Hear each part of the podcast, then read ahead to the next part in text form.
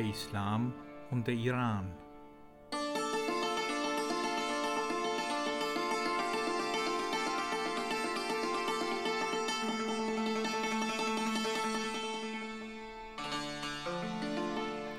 Ansichten eines Iraners.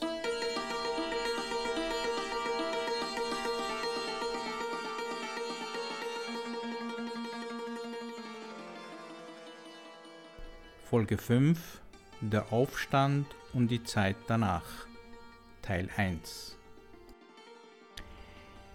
Nach monatelangen heftigen Protesten auf den Straßen, an denen oft Millionen von Menschen in verschiedenen Teilen des Landes teilgenommen haben, und nachdem westliche Mächte, nämlich die USA, Frankreich, Deutschland und Großbritannien, auf einer Konferenz in Guadeloupe Anfang Januar 1979 beschlossen haben, den Schah nicht mehr zu unterstützen, verließ er also nur eine Woche nach dieser Konferenz schon am 16. Januar fluchtartig den Iran. Das wurde auf den Straßen überall im Iran gefeiert. Wieder waren Millionen Menschen auf der Straße, dieses Mal um zu feiern. Freiheit von einem korrupten Regime, Freiheit, sich frei äußern und kritisieren zu dürfen. Man feierte ähnlich jenen Monarchen gestürzt zu haben, der im ganzen Nahen Osten gefürchtet war. Nun war es aber keineswegs so, dass alle Iraner sich dieselbe Zukunft für ihr Land erhofft haben, denn genauso unterschiedlich wie die Erwartungen der Menschen waren auch ihre sozialen Hintergründe, ihr Bildungsgrad und ihre politischen Ansichten. Alle diese Menschen, linke wie rechte Gruppierungen, waren an dem Sturz der Monarchie im Iran und fast eineinhalb Jahre Protest und Kampf gleichermaßen beteiligt und haben Opfer gebracht.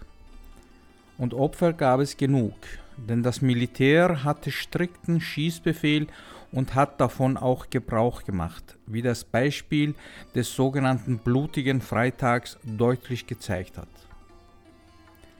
Am Freitag, dem 8. September 1978, kam es in Teheran trotz Demonstrationsverbot wie so oft dennoch zu Straßenprotesten, wobei mehrere Dutzend Menschen getötet wurden. Natürlich gab es danach eine Propagandaschlacht und gegenseitige Anschuldigungen und Übertreibungen. Erst nach diesem Vorfall hütete sich das Militär wieder direkt in die Menschenmenge zu schießen. Während der Zeit der Proteste dachten wohl die wenigsten Menschen darüber nach, was nach dem Sturz des Schahs kommen sollte und welche Regierungsform mit welcher Ausrichtung das Beste für das Land wäre. Ein oft wiederholter Spruch lautete, alles, was nach dem Schah kommt, kann nicht schlimmer sein. Das macht die Ratlosigkeit der Menschen in einem demokratisch nicht gewachsenen Land in turbulenten Zeiten deutlich, denn es wurde schlimmer. Relativ bald nach dem Aufstand wurde nämlich klar, was Khomeini vorhatte, entgegen seinen Behauptungen während seiner Zeit in Exil, wo er beteuerte, allen Gruppierungen und politischen Ausrichtungen gerecht werden zu wollen. Sämtliche Versprechen der Redefreiheit, Pressefreiheit und Meinungsfreiheit wurden bald gebrochen. Auch das Versprechen, Frauenrechte zu achten und die vollmundigen Ankündigungen, dass Frauen in der Wahl ihrer Kleidung selbstverständlich frei seien, wurden bald zurückgenommen.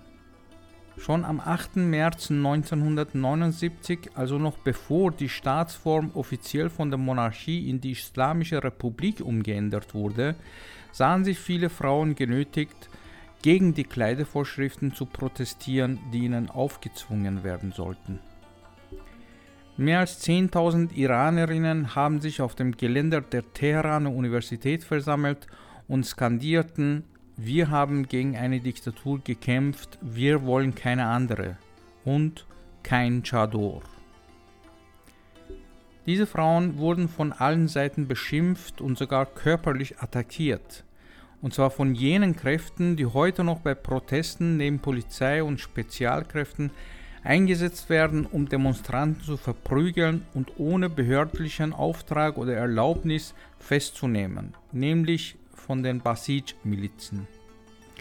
Es handelt sich dabei um eine paramilitärische Miliz, die aus Freiwilligen besteht und organisatorisch seit 1979 den sogenannten Revolutionsgarden untersteht, die wiederum als Gegengewicht gegen die reguläre Armee gegründet wurden, weil man befürchtete, das Militär könnte gegen die neue Regierungsform einen Staatsstreich versuchen, was ja auch wirklich für 1980 geplant war, wie sich später herausstellte.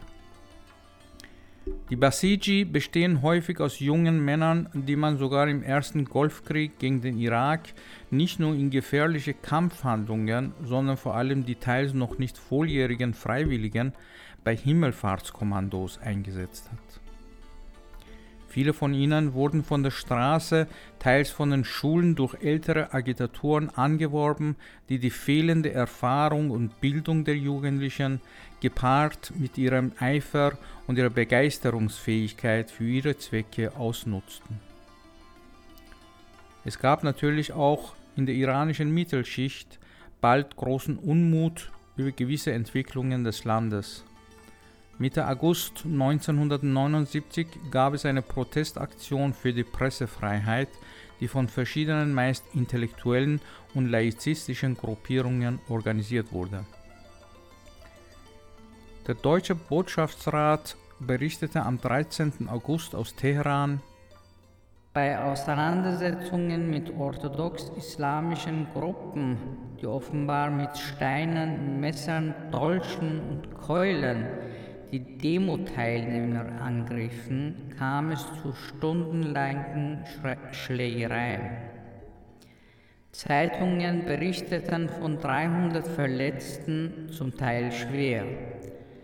Abgesehen von Spontandemonstrationen gegen negative Erscheinungen im postrevolutionären Iran Willkürakte von Revolutionsgardisten, Schleierzwang für Frauen, Behandlung der Minderheiten, Arbeitslosigkeit etc., war dies die erste größere organisierte Demonstration. Die gesamte Opposition wurde nach und nach ausgeschaltet, ja selbst in den Reihen der Ayatollahs wurden einige, wie etwa Großayatollah Shariat Madari, zum Schweigen gebracht. An dieser Front wird aber noch heute gekämpft, denn es gibt immer wieder Machtkämpfe zwischen den unterschiedlichen Flügeln der Islamischen Republik. Außerdem wurden die bürgerliche und die linke Opposition eliminiert. Die Tudeh-Partei und jegliche linke Opposition haben sich einer brutalen Verfolgung ausgesetzt gesehen. Auch die bürgerliche Opposition der sogenannten Nationalen Front wurde Opfer von Inhaftierungen, Folterungen und Hinrichtungen. In den 1980ern und ganz besonders 1988 wurden tausende Menschen ohne Angabe von Gründen verhaftet. Dazu war nur ein kleiner Verdacht nötig, eine kleine öffentliche Bemerkung, ein unbedachtes Wort und der Nachbar oder der Arbeitskollege meldete Bedenken gegenüber den Behörden und man wurde verhaftet, weil man angeblich zu den sogenannten Volksmujahedin gehörte. Das war die Standardanklage. Die meisten Verhaftungen fanden und finden nachts statt. Plötzlich wird die Wohnungstür aufgebrochen, Dutzende Männer stürmen herein und stellen alles auf den Kopf. Keiner von ihnen hält es für nötig, sich auszuweisen, geschweige denn einen Haftbefehl vorzulegen. Der Verdächtige wird einfach mitgenommen samt Computer und Mobiltelefon. Oft fehlt von ihm Wochen und Monate lang jede Spur. Egal wohin sich die Familie wendet, beteuert man, der Gesuchte sei unbekannt. Wenn die Angehörigen Glück haben, wurde der Beschuldigte in dieser Zeit verhört und war im Einzelhaft und hatte Kontaktverbot. Wenn man kein Glück hatte, hörten die Angehörigen unter der Hand und inoffiziell, dass der geliebte Mensch bereits hingerichtet worden ist und sein Grab sich irgendwo auf dem Gelände des Chavaran-Friedhofes südlich von Teheran befindet. Auf diesem Friedhof gibt es keine Grabmäler und keine Grabsteine. Besucher werden streng kontrolliert und hin und wieder ganz einfach nicht in den Friedhof gelassen. Wo genau welche Menschen begraben sind, ist nicht ganz klar, denn in den 80ern gab es auch Massenhinrichtungen und Massengräber. Khomeini selbst hat 1988 den Befehl zu den Massenhinrichtungen gegeben. Viele der Hingerichteten waren bereits inhaftiert und verbüßten langjährige Gefängnisstrafen. Khomeini sprach in einem Treffen mit den geistigen Führern des Landes davon, dass man schon viel früher und wesentlich härter gegen die Protestierenden vorgehen hätte sollen. Auch diese Aufnahme wurde lange Zeit unter Verschluss gehalten. اگر بنا بود که از اول مثل سایر انقلاباتی که در دنیا واقع میشد In anderen Ländern werden gleich nach der Revolution Tausende dieser Leute öffentlich gehängt und verbrannt und die Geschichte ist damit erledigt. Man lässt nicht zu, dass sie eine eigene Zeitung haben. Selbst jetzt haben die Menschen nach der Oktoberrevolution, die schon lange vorbei ist, keine eigene Volkszeitung.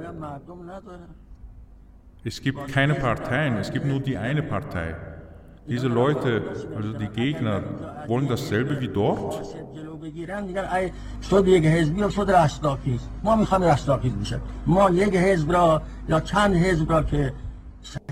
Kaum verbieten wir eine verdorbene Partei, heißt es, das ist wieder genauso wie früher, eine Einheitspartei.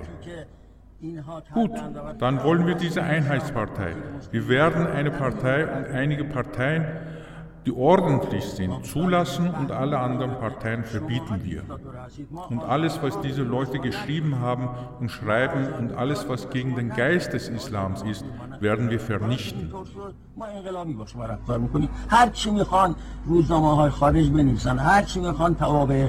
صهیونیسم و امثال اینها هر چی دلشون میخواد فریاد بزنن wir müssen denen zu verstehen geben, ihr seid die Diktatoren. Wir waren Freiheitsliebende, aber ihr habt es nicht zu schätzen gewusst.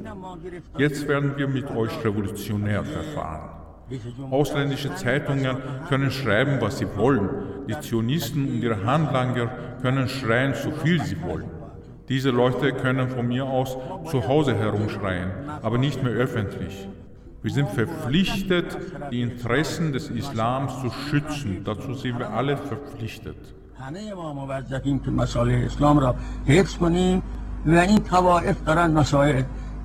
Denn diese Leute vernichten den Islam. Daher können wir bedauerlicherweise die Freiheit, die wir gewährt hatten, nicht weiterhin gewähren. Und wir können nicht diesen Parteien freie Hand lassen, zu machen, was sie machen wollen. و من تصدیق میکنم که خطا کردیم هم ما خطا کردیم هم دولت خطا کرد خطا کرد Wir haben uns geirrt und ich bestätige, dass wir uns darin geirrt haben. Wir dachten, wir haben es mit Menschen zu tun und können menschlich handeln. Aber wir haben es mit wilden Tieren zu tun. Wir können nicht mit wilden Tieren milde verfahren. Und das werden wir auch nicht mehr tun. Ich entschuldige mich für die schlecht klingende Übersetzung, aber Khomeini sprach meist in Halbsätzen, weil er nicht gut genug Persisch sprechen konnte und er hat oft arabische Wörter und Begriffe genutzt, wenn er sich gebildet ausdrücken wollte. Er ging in seinem Vorhaben noch weiter und schrieb im selben Jahr eine bindende Anordnung an alle Organe des Landes. Darin heißt es unter anderem, weil die verräterischen Mujahedin-Mitglieder nicht an den Islam glauben, obwohl sie anderes behaupten, und wegen ihres systematisch mit militärischen Mitteln geführten Krieges an den nördlichen, westlichen und südlichen Grenzen Irans, wegen ihrer Zusammenarbeit mit der Baas-Partei Iraks und ihrer Spionage für Saddam Hussein gegen unsere muslimische Nation, wegen ihrer Verbindungen zum Westen und wegen der brutalen Schläge, die sie von Beginn an gegen die Islamische Republik gerichtet haben, müssen alle Mitglieder der Mujahedin und die, die die Mujahedin weiter unterstützen, als Feinde betrachtet und daher hingerichtet werden. Es wurden Sondergerichte eingesetzt, die abwechselnd in verschiedenen Gefängnissen getagt haben. Den vorgeführten Gefangenen wurde nun mitgeteilt, dass es sich um keine Verhandlung handelt, sondern um eine Befragung, um muslimische und nicht-muslimische Gefangene zu trennen. Unter anderem wurden folgende Fragen gestellt. Bist du Muslim? Glaubst du an Gott? Ist der heilige Koran das Wort Gottes? Glaubst du an den Himmel und die Hölle? Akzeptierst du, dass der heilige Mohammed der letzte der Propheten ist? Wirst du öffentlich dem historischen Materialismus abschwören? Fastest du während Ramadan? Betest du und liest du den heiligen Koran? Würdest du deine Zelle lieber mit einem Muslim oder einem Nicht-Muslim teilen? Wirst du ein Schriftstück unterzeichnen, dass du an Gott, den Propheten, den heiligen Koran und die Wiederauferstehung glaubst? Als du ein Kind warst, hat dein Vater gebetet, gefastet und den heiligen Koran gelesen? Wer sich den Antworten dadurch entziehen wollte, dass er den Glauben zur Privatsache erklärt hat, wurde sofort als vom Glauben abgefallen eingestuft. Gefangene, die ihre Strafe bereits abgeleistet hatten, wurden genauso zum Tode verurteilt wie Gefangene, die noch viele Jahre Gefängnis vor sich hatten. Mit militärischer Ordnung und Präzision wurde die Operation am 29. Juli 1988 durchgeführt. Gefangene wurden isoliert, Besuche gestrichen und alle Einrichtungen wie Apotheke, Werkstätten, Leseräume etc. innerhalb der Gefängnismauern wurden geschlossen. Nach den Befragungen wurden die Gefangenen angewiesen, ihr Testament zu verfassen und ihre Wertsachen, Ring, Uhr, Brille abzuliefern. Den Gefangenen wurden dann die Augen verbunden und sie wurden an den Galgen geführt. Das Hängen erfolgte dabei durch Hochziehen des um den Hals geschlungenen Seils, um die Gefangenen zu ersticken. Der Tod trat nach mehreren Minuten ein.